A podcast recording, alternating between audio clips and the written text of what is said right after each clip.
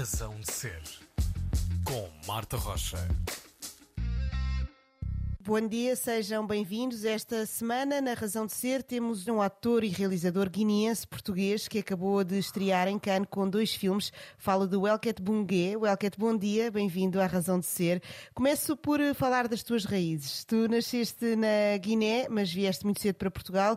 Como é que foi esse crescimento por cá? Sentiste-te em casa ou estrangeiro? Uh, Marta, boas. Uh, estou aqui a falar-te de Berlim já e está aqui um ótimo tempo uh, e é um prazer imenso uh, estar aqui em conversa contigo. Um, Igualmente. pois é, nasci na Guiné-Bissau, uh, nasci numa, numa vila chamada Chitoli, né? e pronto, nasci em 1988 e, e depois fui para Portugal com 3 anos de idade, acabadinhos de fazer e hum, cresci de início em Lisboa, não é? Com a minha família, ali perto Campo Mártires da Pátria. Depois, em, em algum momento, mudámos para a Ramada, onde vivi até aos meus 11 anos, sensivelmente. E a partir dos 11 fui para o Alentejo, né? para Beja. E lá sim, tive grande parte da minha adolescência, que foi onde inclusive uhum. comecei a fazer teatro. Vivi em Beja entre os 11 anos de idade até aos 19. Foi lá que eu comecei a fazer teatro. Foi lá também que consolidei mais este desejo de esta vontade de querer ser ator. Um, e portanto, mesmo em Portugal, vivi em lugares distintos e, e isso foi importante para perceber também o que é essa Portugalidade, né? Em Lisboa é, tratava-se e trata-se né, de uma região muito mais miscigenada em termos étnico-raciais e culturais. Uh, Beja bem menos, né? Mas em Beja foi curioso, cresci num, num internato onde tinha crianças vindas de vários quadrantes geográficos, mas também com, com, com passados históricos familiares bastante distintos, o que permitiu criar uma, uma noção mais heterogénea, né? Daquilo que são as diversas formas de percepcionar um país, uma cultura. Porque nesse internato, inclusive, às vezes tínhamos, como foi o caso do ano de 99, que foi quando entrei, havia inclusive guineenses vindos uh, da Guiné-Bissau como refugiados por causa da guerra de 98. Um, mas também ainda havia um ou outro ucraniano que tinha, que tinha entrado no colégio, no internato, e havia, por exemplo, ciganos um, e e, e outros portugueses vindos do norte ou do sul do país. Uh, isto para responder à tua pergunta, né? Uh, nós éramos estrangeiros, em certa medida, porque entendíamos né, que a nossa cultura eh, de raiz eh, era guineense, né? mas por conta da educação que eu tive, nunca vi isso como um fator uh, determinante para aquilo que pudessem ser as minhas projeções profissionais ou o que quer que fosse até porque um, isto é que é uma coisa muito delicada que eu estou a dizer. O facto de ter crescido num internato, não é?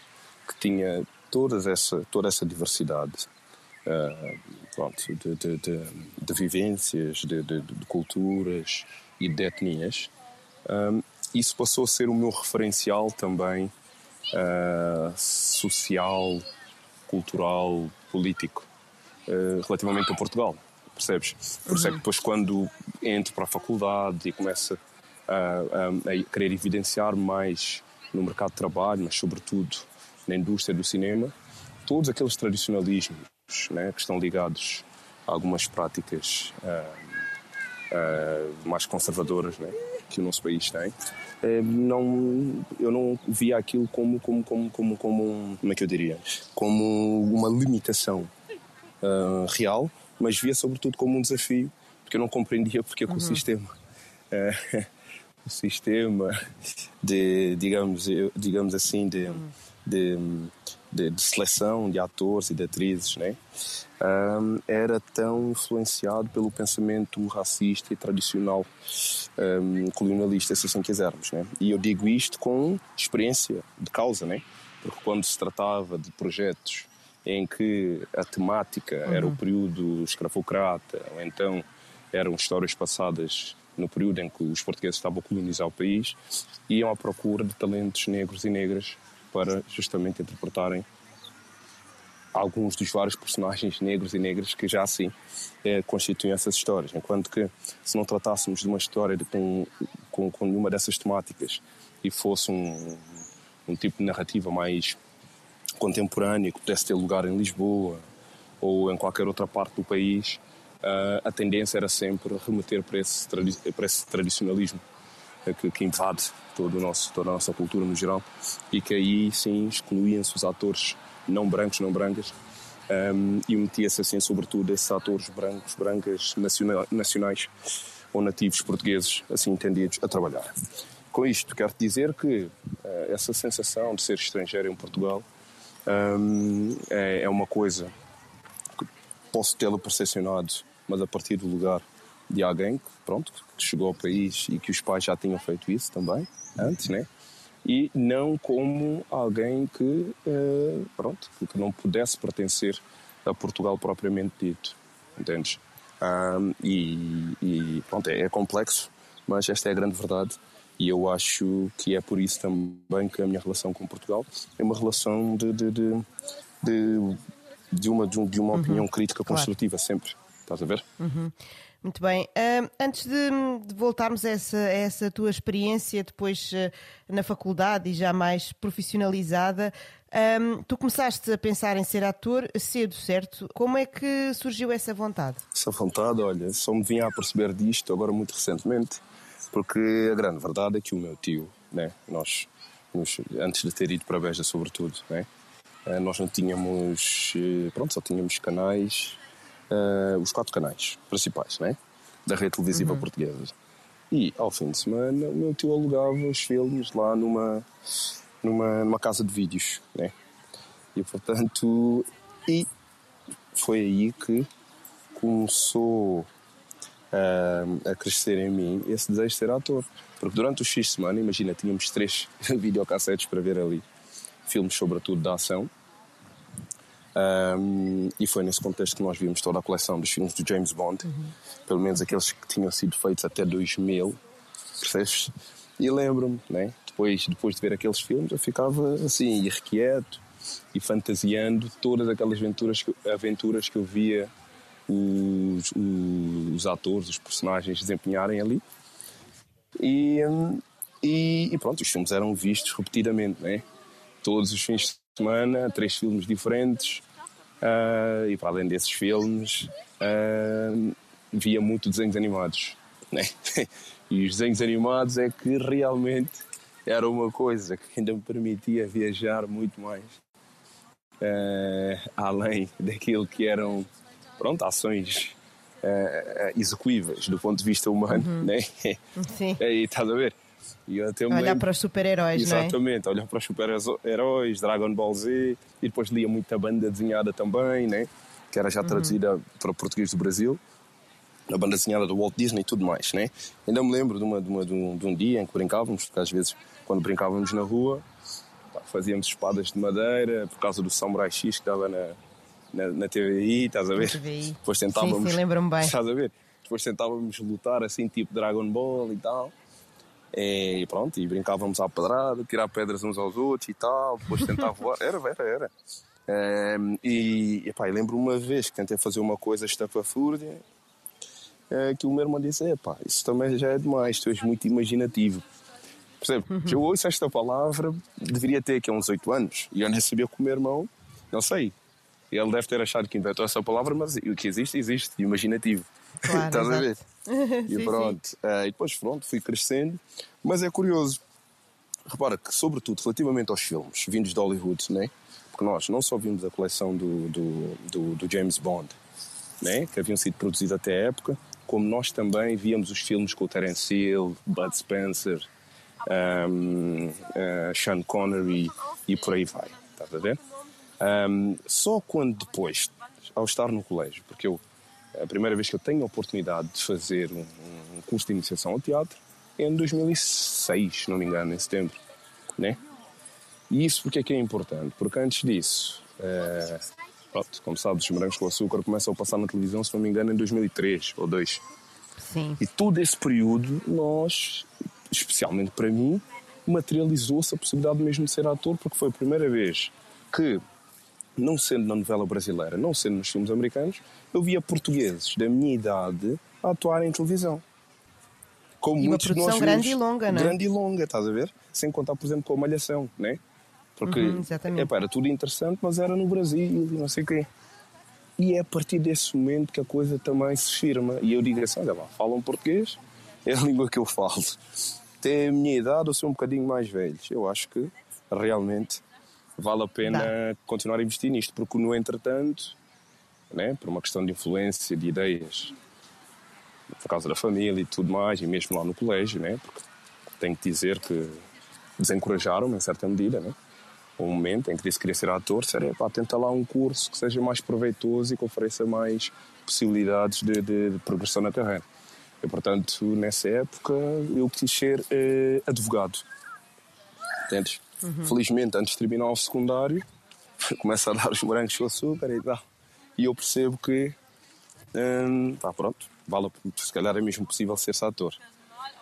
Hum, e, coincidentemente, no verão de 2006, um, um, um ator e encenador chamado David Silva, né? que, é, que é Lynch ele preside um workshop de iniciação ao teatro em Beja, aberto para quem quisesse eh, participar, estás a ver?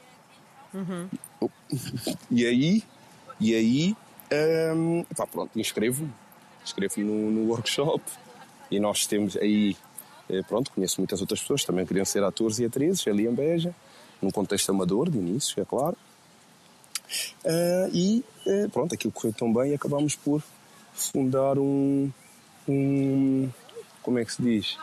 Um, Um grupo. um grupo de teatro amador um, e que pronto, como a peça de batismo foi Hamlet, do Shakespeare, demos Logo um clássico, não é? Sim, sim, exatamente. Demos o nome de Homelet. A mesma coisa, mas com O, né? Homelet. Certo, oh, yeah, yeah, à companhia. Um, epá, e foi uma experiência maravilhosa, porque um, eh, não, penso que na época nem eu, eu não tinha consciência, mas também o país, naquilo que era, um, como é que eu vou dizer, as, as discussões intelectuais ligadas à, à representatividade, ligadas às questões de género e por aí vai, não eram premissas ainda. Mas, eh, assim, ehm, por força das necessidades, nós quando fizemos esse espetáculo, né? Porque? Porque, porque eh, nós fizemos o workshop, aquilo deu certo, nós criámos a, a companhia de teatro e debruçámos sobre, sobre o Hamlet. Só que eh, o, o- a peça tem essencialmente duas personagens femininas. Só que o grupo só tinha dois homens. E o resto era tudo mulheres. Estás a ver? Certo. Meninas. Sim, Então, sim. subvertemos o género aí. Então, esta é a primeira personagem completa que eu faço, que é a Rainha Gertrudes. O meu colega, o João, fez a Ofélia. E isso foi muito interessante, entendes? Para já, eu cresci num, num- nesse internato, né? Ah, e era um internato misto, né? Meninas, meninos e de todos os quadrantes. um, e de to- todos os backgrounds né? eh, étnico-raciais. Ah, e, e não se discutia muito eh, pronto, a questão de género, porque era todos, éramos todos irmãos e irmãs ali, era assim. Era, essa, era esse o conceito né? de educação, de crescimento de entreajuda. Ah, mas também o teatro mostrou-me né? que se pode ser tudo até subverter a sexualidade. Percebes? E isso foi uma grande lição para mim. Como podes imaginar, né? voltando à pergunta do estrangeiro e tudo, se até neste quesito não havia problemas para mim, epá, o que é que me poderia parar, entendes?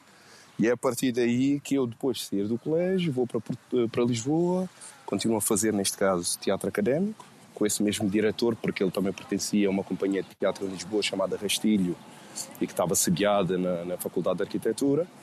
Ah, estando eu preparado com os personagens que fui fazendo nesses primeiros, nesses, nesses, nesses, primeiros exercícios teatrais, né? primeiro o Gertrudes e depois Otelo, eu fico preparado para fazer o, o, o casting lá para, para o Saturnino do Equador e não é por acaso que eu fico o personagem, né? E é aí que eu faço o meu, meu debut, né? a minha estreia no, na, na, televisão portuguesa. E só depois de fazer o Equador é que surge um convite para fazer os morangos com açúcar, em 2009. Voltando às, voltando às origens da tua vontade. Do imaginário, estás a ver? E pronto, e, e a partir daí é sempre a andar. Fazer a faculdade, três uhum. anos, uh, depois começam a aparecer filmes na Índia, né?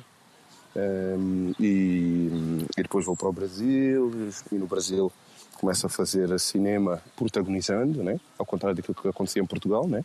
porque em Portugal eram personagens um, um, sub, sub-representativas, se assim quisermos, sub-representativas um, daquilo, daquilo, daquilo que eu considero ser a minha qualidade como ator e daquilo que eu considero ser uhum. a história que vale a pena ser contada da presença negra, né? não só na história de Portugal, mas na história do continente europeu, percebes?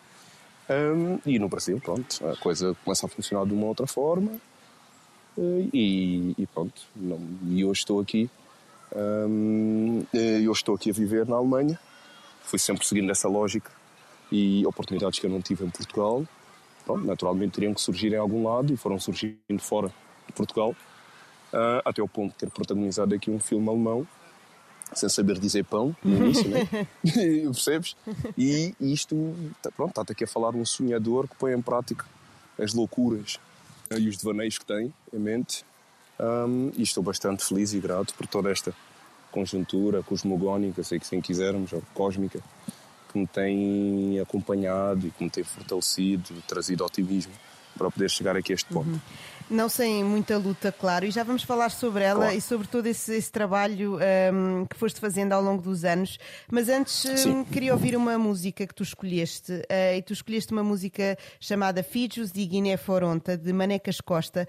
Porquê Sim. a escolha desta música? Sobretudo porque Manecas Costa é um porta-bandeira uh, transversal da cultura guinense, né? Curiosamente é o artista favorito do meu pai, isto é, uh, daquilo que eu me lembro da, da, da, sensibilidade do meu pai. Um, e ao longo destes últimos anos tenho eh, conseguido falar e aproximar mais do Manecas, mas também de outros artistas músicos importantes da Guiné-Bissau. Uh, mas essa música, especialmente, é um, é um hino né? de, um, de um cidadão guineense, de um homem do mundo, que usou a guitarra, a voz, a sua expressão artística para hum, sensibilizar não só os guineenses, como os portugueses, quer dizer, a lusofonia, na época da guerra de 1998, para o facto de que a guerra tinha que acabar e reiterar novamente que nós somos de facto irmãos e que nenhuma guerra faz sentido, muito menos a guerra de 98 num país tão fragilizado em tantos sentidos como é a Guiné-Bissau. Por outro lado, existe aqui, como é que eu vou dizer, uma pertinência um, inconveniente, mas pronto, que é necessário, né? de que neste momento a Guiné-Bissau, um, para mim, está no, marasmo. Né? Um, Está-se ali a tentar que, que, que, as coisas funcionem de alguma maneira. Lá sim é, é um lugar onde há uma geringonça, de facto, a andar. e, e, e pronto, a música não só é boa, esta música do, do, do, do Manecas, que é uma música cantada em dueto com outro grande artista português, um, e que, pronto, lá está, ainda continua a fazer sentido pela lírica, mas não deixa de ser uma sonoridade incrível, não é? que evidencia a sua mestria enquanto compositor. Então espero que vocês gostem. Muito bem, vamos ouvi-la agora. Manecas Costa, Fijos de Guiné Foronta.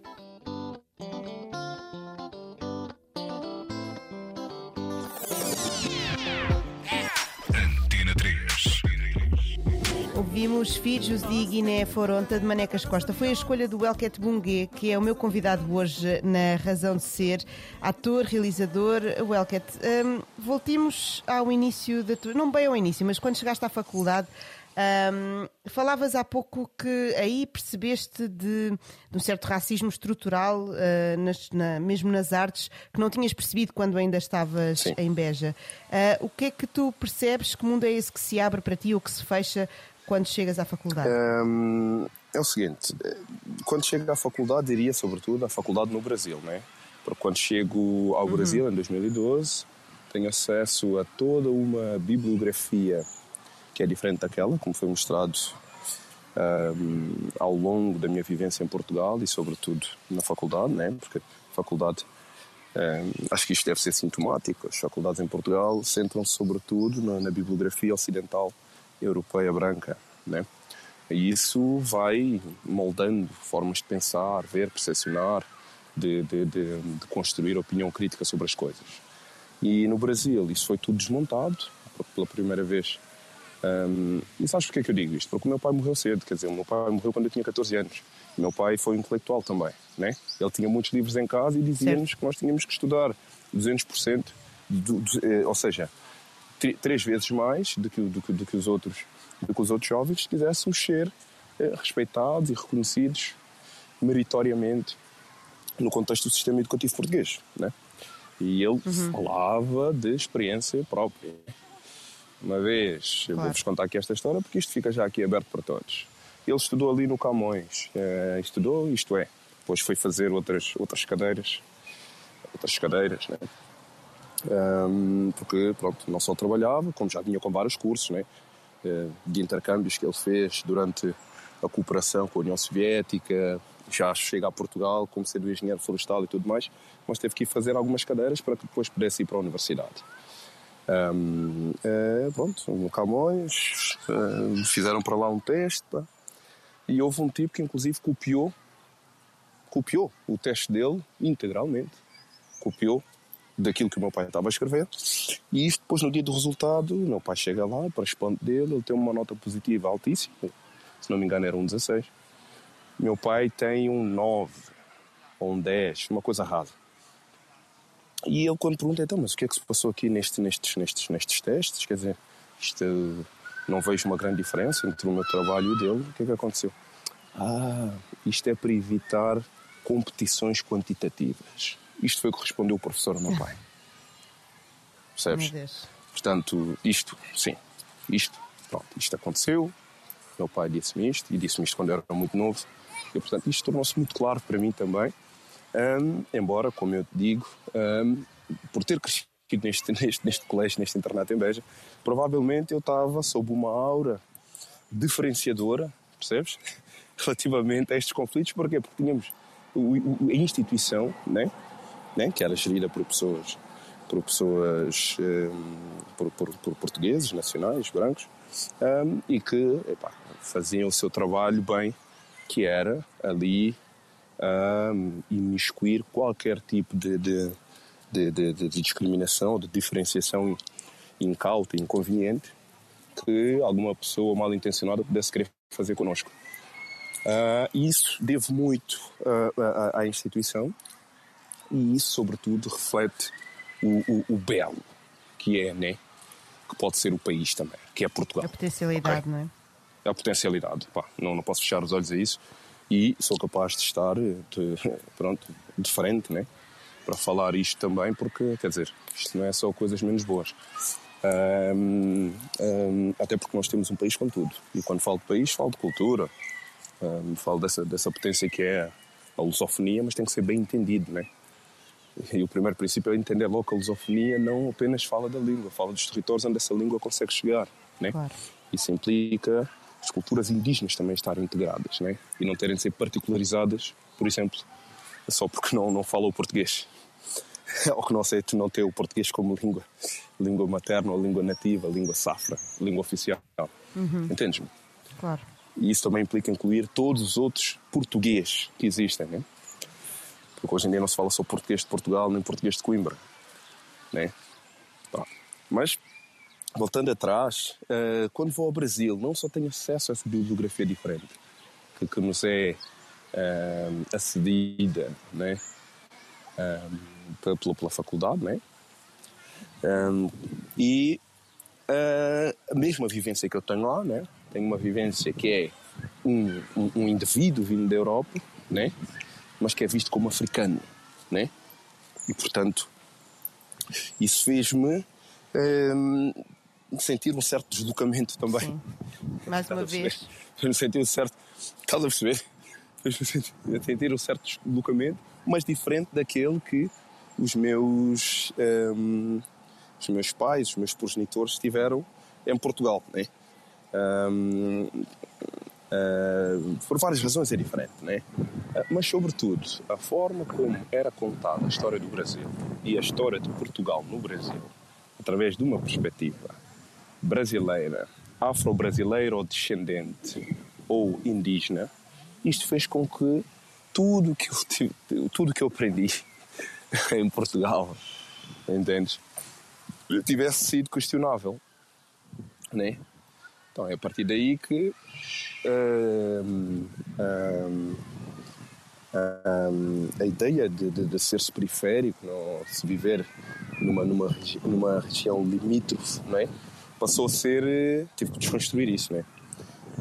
E, inclusive, pronto, agora há dias terminei a escrita do livro e lancei-o independentemente. Uh, que é o Corpo Periférico. Vocês podem encontrar agora o livro disponível para, para, para venda na Amazon. E, e quer, quer, quer o livro com impressão física ou então o, o e-book. Decidi fazer isto desta maneira porque é assim que eu trabalho muito com os filmes também e que conseguem, conseguem vir para fora. Mas isto dizer o quê? Porque o que foi no Brasil, né? Porque eu, uh, estando por lá como estudante, vivi em Botafogo, que é a Zona Sul, né? Uh, zona Sul, pronto, para quem não sabe, é aquela zona que engloba ali Botafogo, Ipanema, Leblon, Copacabana. No Rio de Janeiro, não é? E no Rio de Janeiro, exatamente. Um, mas também vivi no Morro do, do Vidigal, né? que é assim comumente entendido como uma favela uh, e que fica justamente ao lado da Rocinha. Só que aí, uh, pronto, para aqueles que, que, estão no ramo, sabem que o, a escola de atores Nós do Morro fica lá. E essa escola é importante porque porque foi de lá que saíram os talentos, né? Que hum, pronto, que, que, que participaram dos filmes como Cidade de Deus, Tropa de Elite, um, Cidade dos Homens, Acerola e Laranjinha, se não me engano. Pronto, que são filmes de realidade social que impactaram muito, não só no Brasil, mas internacionalmente, né? Uh, para o bem e para o mal, tornou-se o género predileto uh, dos consumidores do cinema brasileiro fora do país. Tornou-se esse o de realidade social.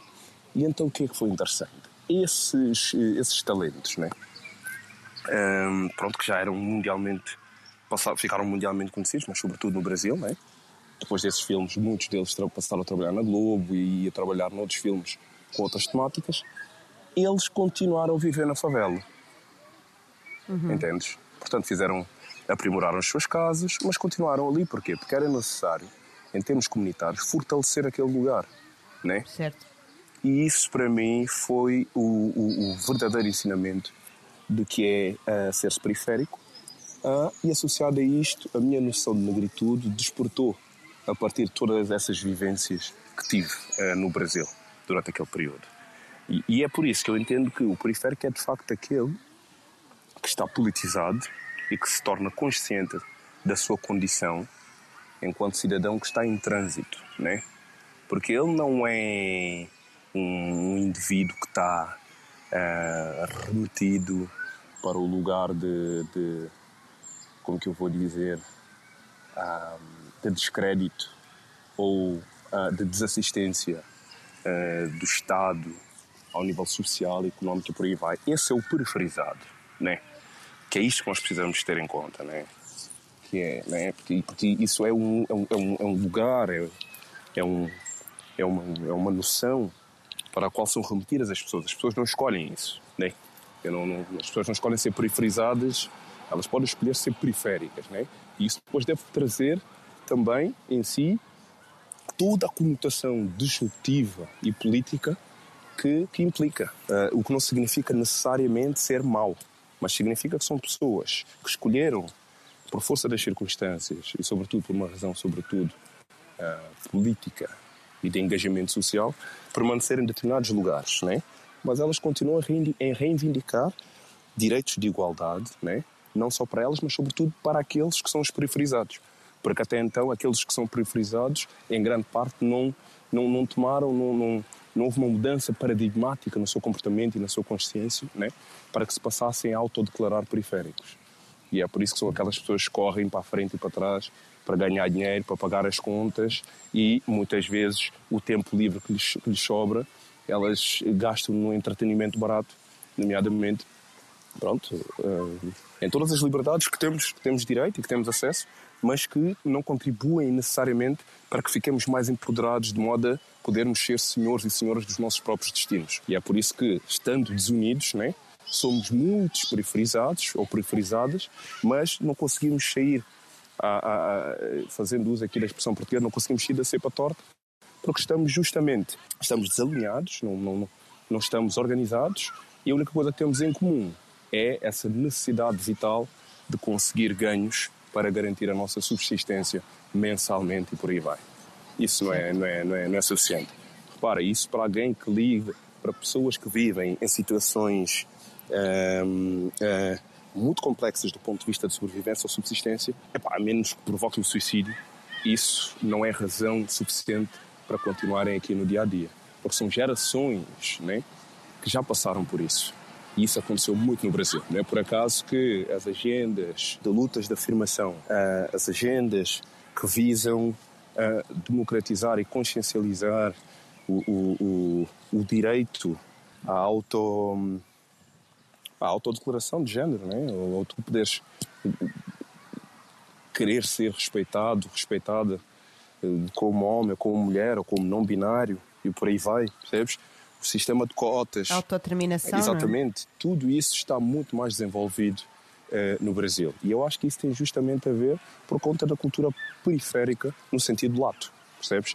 Porque aqueles que estão nesse outro lugar, que é o oposto, que é o centro corpo impostor, que é isso que eu desenvolvo no meu livro, esses são pessoas que, eh, por estarem a gozar de um privilégio que é, que é, que é muitas vezes herdado, por força do sistema vigente, eles conseguem beneficiar-se disso, não são as pessoas que vão trazer a mudança ao mundo. E todas estas noções, todo este, podemos dizer, este pensamento ensaístico ou de tese, ele é de facto desenvolvido no Brasil. Mas não se pode descurar, claro, que tudo aquilo que, pelo que eu passei em Portugal, mas sobretudo que eu vi os outros passarem em Portugal, entendes? Porque há aí várias histórias diferentes. E se nós um dia nos sentarmos à mesa com, digamos, com, com 10 artistas improváveis um, aí eh, de Portugal, eles, cada um deles contará uma história diferente. E, portanto, eu cresci muito com isso também. Uh, tendo esse estado de alerta para com as histórias dos outros, né? Uh, e se calhar essa foi a minha grande uhum. particularidade uhum. também. Sentes que esses ensinamentos que tu foste recebendo em, nas tuas várias experiências estão presentes no teu trabalho? Neste caso, no teu livro, um, é claro, não é? Sim, o Corpo Periférico. Da forma como eles Sim. estão presentes. Uhum. Exatamente, Sim. esse livro Corpo Periférico uh, que acabaste de lançar. Uh, no cinema, enquanto ator, enquanto realizador ou na televisão, também estão lá presentes esses ensinamentos? Um, eu tento sempre pôr isso em prática é o que eu costumo dizer. Eu não me vejo como um intérprete e muito menos como um executante. Eu entendo-me como um ator periférico, justamente, que significa que uh, toda a noção um, histórica, filosófica um, que, eu, que, que eu tenho em mim, enquanto cidadão, tem que ser trazido para, para, para o contexto da criação uh, artística, não é? Um, e, e pronto, eu não estou agora a trabalhar em Portugal nem por falta de convite. Tem havido e fico feliz por isso. Só que, uh, dependendo do estágio em que se está enquanto artista, há, há, trabalhos, narrativamente falando, que fazem mais sentido para uns artistas do que para outros. E para mim, esses ainda não, não, não, já, não fazem, já não fazem sentido, uma grande parte deles. Porque não, não conseguem ter esse alcance mundo evidente que eu partilho com outros tantos que circulam por aí. Não posso falar em detalhe sobre isto. Porquê? Porque isso eu teria que dizer que tipo de história, que tipo de convite, um, pá, que tipo de personagem, que tipo de, de, como é que, de incidência que essa personagem tinha na história. Um, e aí sabemos que há uns, por vezes há desonestidade intelectual, percebes? Neste, neste meio, nesta indústria, né? Um, e, e, pronto, eu não posso, não posso continuar a contribuir uh, passivamente uh, para, que, para, para, para, que, para, para que perpetue essa lógica de se contratualizar pessoas ou essa lógica de se escrever histórias. Para isso é que eu faço as minhas, as minhas histórias. Mas quando eu, quando eu participo e aceito de facto fazer parte de um projeto, eu procuro sempre esse diálogo bilateral, né? não só com o autor ou com a autora, mas também tento perceber hum, como é que a produção vê a execução desse, desse projeto. E com estes anos de experiência, houve já projetos que o desfecho, a finalização, o, o produto final, epá, ficava um pouco aquém daquilo que haviam sido as premissas né, que foram trazidas para a mesa no início, quando nos reunimos. É, mas, portanto, é uma grande gestão, né? Do ponto de vista profissional, posso dizer, epá, o trabalho está bem feito, ganhei o dinheirinho, não sei o quê, mas depois, do ponto de vista artístico, tu pensas assim, ia pá, anda aqui um gajo a escrever livros, a feitar a fazer entrevistas, claro. não sei o quê, e depois meti-me num projeto que, que se apresenta dessa maneira. Então, basicamente, humildemente, né?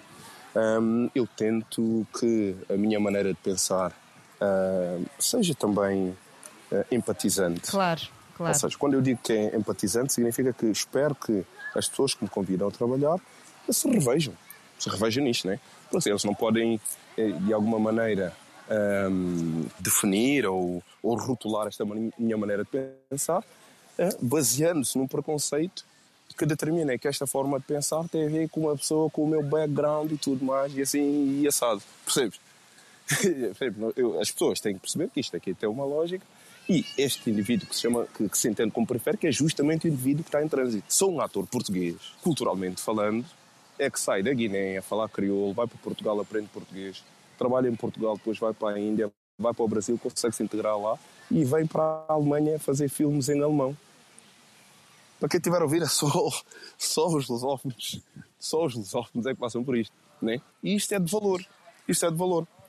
Não é só meritório para aquele que, que pronto, que, que, está no centro né? desta, desta, desta odisseia, mas também para a cultura que formou esse indivíduo. E eu estou sempre a tentar vos falar uhum. disto, gente. Estou sempre a tentar, uhum. percebes? E eu preciso que os nossos produtores aí entendam isso. É, que os nossos professores, quando nos ensinarem também a arte de representação nos façam entender isto, né?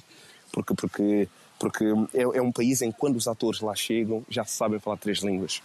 Mas não, não nos podemos esquecer que, enquanto ator internacionalizado, falar três línguas são skills. Quando nós estamos ali a preencher o nosso CV, isto aparece lá como skill.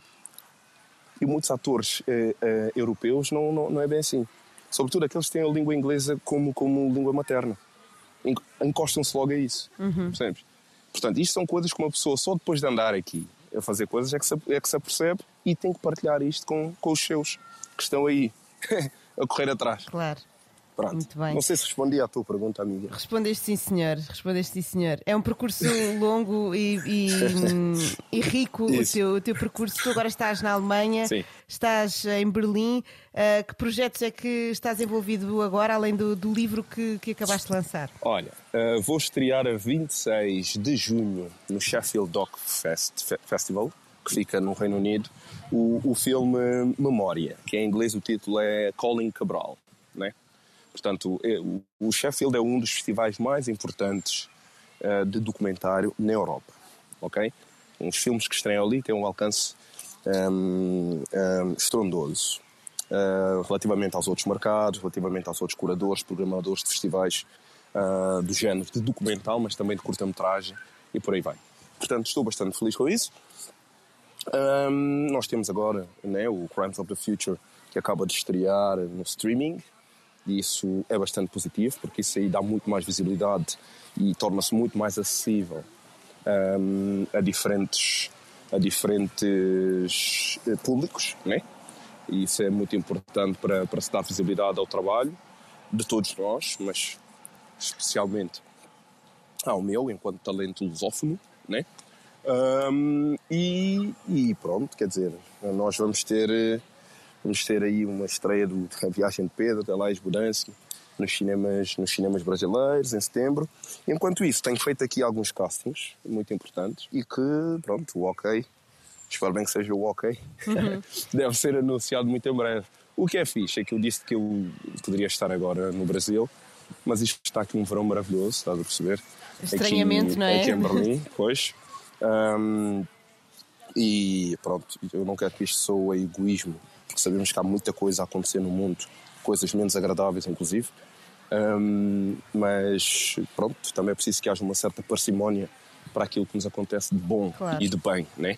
Portanto, é assim que eu recebo isto e Ser mantemos feliz aqui. é um ato de resistência, como diz E- eh, o isso. Emicida, não é? Olha, não, não tenho mais nada a acrescentar. é isto. Muito bem.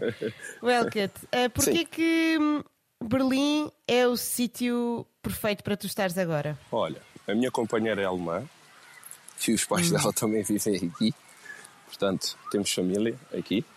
Ah, por outro lado, ah, em 2018, quando eu e a Cristina eh, nos apercebemos que o. Não vou dizer o nome. O, o outro senhor que está lá agora, ainda como presidente no Brasil, tornou-se eleito. nós sentimos que deveríamos voltar para a Europa. E na época cogitamos entre Lisboa, ahm, Lisboa, Marselha, Londres e Berlim. Ok? Só que nesse ano, em 2018, foi o ano em que eu filmei aqui Berlim Alexanderplatz. Portanto, achei que também por isso, se calhar o que teria mais peso seria voltar para Berlim.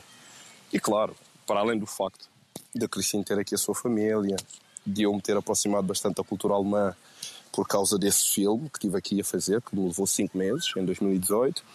Ahm, em termos de cidades europeias com, com um potencial eh, hum, cultural e, e, e, e que pudesse oferecer, oferecer, eh, que pudesse oferecer possibilidades de integração no, no, no, no- no meio artístico, Berlim parecia-me ser o mais forte, né? Ah, porque Lisboa, eh, pronto, é muito mais pequeno e pá, já passei tanto tempo e as coisas estavam como estavam, não valia a pena estar a investir mais tempo aí. Se agora é para ir aí de férias e ver o pessoal. E não, mas quando houver projetos, quando houver projetos eh, convincentes, eu volto aí. Eh, e, e pronto, tenho os meus amigos e parte da minha família também. E depois Londres, eu já tinha vivido lá em 2015 e aquilo é muito competitivo. Ahm, e, e pronto, eu precisaria de muito mais tempo para chegar lá e ao mesmo tempo estaria tanto eu deslocado como a, a Cristina. Percebes? Exato. Marselha é maravilhoso, Claro. é uma espécie de Rio de Janeiro eh, aqui na Europa, a sério, é, é- é vibrante em termos culturais, mas hum, não achei que tivesse a organização, percebes, eh, sistematizada que Berlim tem, né? E portanto, basicamente, Foi o melhor de todos os Todos estes- mundos, não é? Pronto, foi o melhor, percebes? Agora, sei que é muito difícil aqui o inverno, Ahm, mas é também o período em que mais se produz aqui, né? Não posso dizer que tenho essa experiência, porquê? Porque seguiram-se logo dois anos de, de- de pandemia e nesses dois anos eu fui para o Brasil sempre quando era inverno aqui, para o Rio de Janeiro. Percebes? Que é um bom sítio de- para O- estar no inverno, não é? Exatamente, amiga. E para produzir mesmo.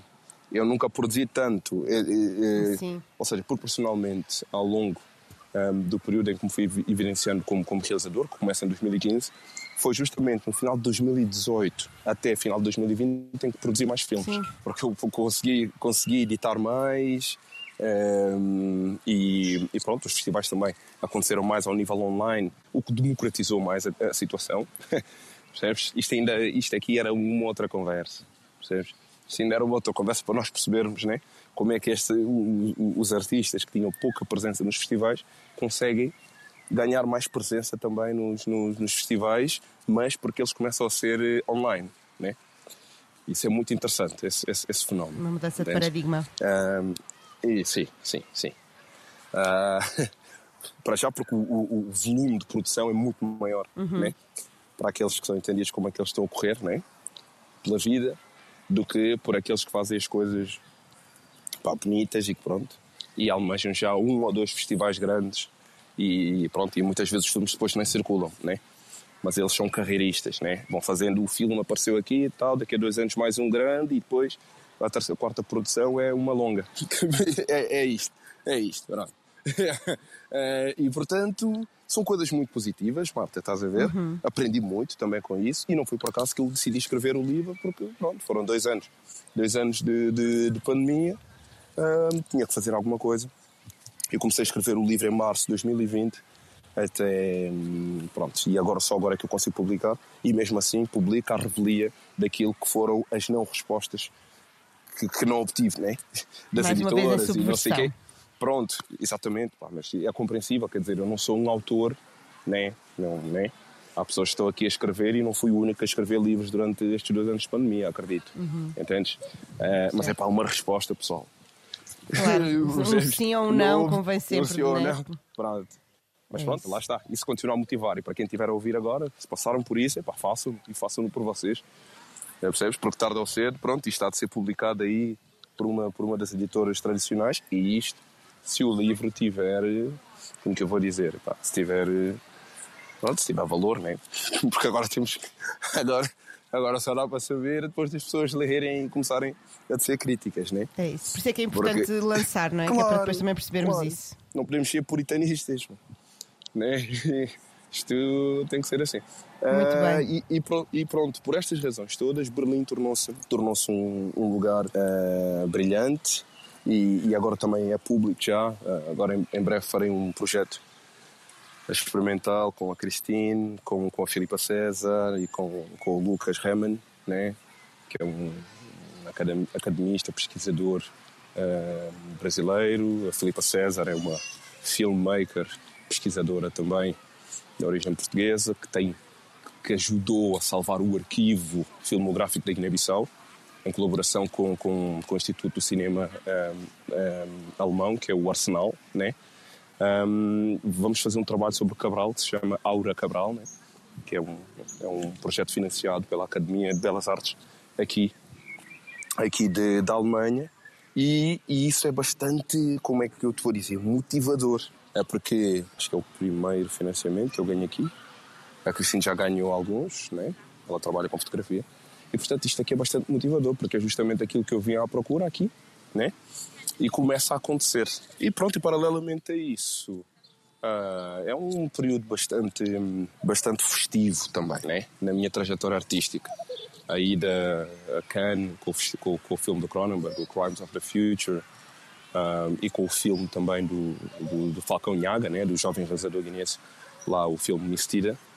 Um, para além da ida à Guiné-Bissau, né? Que eu venho de lá, onde apresentamos o espetáculo de Johnny Balanta tudo isto é bastante positivo, enriquecedor um, e não há outra maneira de, de, de, retribuir toda esta bênção a não ser com um agradecimento profundo e honesto, né? uhum. que é o meu caso. Estou bastante grato, muito, muito grato. Muito bem, acho que é a melhor forma de terminarmos esta conversa. Um, mas antes de nos irmos embora, Welket, ainda vamos uh, ouvir uma música. Um, das músicas que tu escolheste, temos aqui uma chamada Corson de Tambor, uh, de Dima. Uh, que tema é este? Porquê é que o escolheste? Olha, o Dima é para mim um dos maiores produtores atualmente a residir na Guiné-Bissau. Ele que tem uma carreira um, bastante forte uh, no mundo dos palcos no Brasil, uh, se olharmos para os últimos cinco anos, que foi lá que ele viveu. Uh, esse, esse, esse single, essa música, essa faixa, pertence ao álbum com o mesmo nome, que é o Corção de Tambor. Um, álbum esse que tem uma sonoridade incrível, onde ele evidencia mesmo a misteria dele enquanto produtor musical desse género, né? E também porque o, o tambor, quer dizer, o, o nome da, da música em crioulo significa corção de tambor, significa coração de tambor, né? E o tambor é um instrumento um, ancestral nosso, né? Que foi uh, usado inicialmente uh, não só para produzir sonoridades musicais, mas também para comunicar, né? Uh, em distâncias, mas também para um, servir de oráculo né? de alguns acontecimentos que estavam para vir ou para revelar coisas que houvessem acontecido anteriormente e que precisavam de ser ali uh, revelados né? aos, aos, aos povos, aos anciãos. Portanto, todo esse simbolismo à volta do termo, mas sobretudo porque a música é bonita, não é? E este artista aqui um artista com bastante qualidade que deve continuar a ser celebrado. Por isso é que eu escolhi essa música para partilhá-la com vocês. Muito bem. Curson de Tambor, do, diretamente de Welket Bungé, diretamente de Berlim, diretamente também desse teu uh, coração que também mexe como muitos tambores. Muito obrigada pela tua disponibilidade e por esta conversa. Ah, tudo bom para nós, adorei. Um, espero que estejam bem. Espero que procurem o livro, mas não seja leiam as primeiras páginas e se gostarem, baixe, uh, comprem o livro O Corpo, Corpo Periférico, que está agora disponível na Amazon.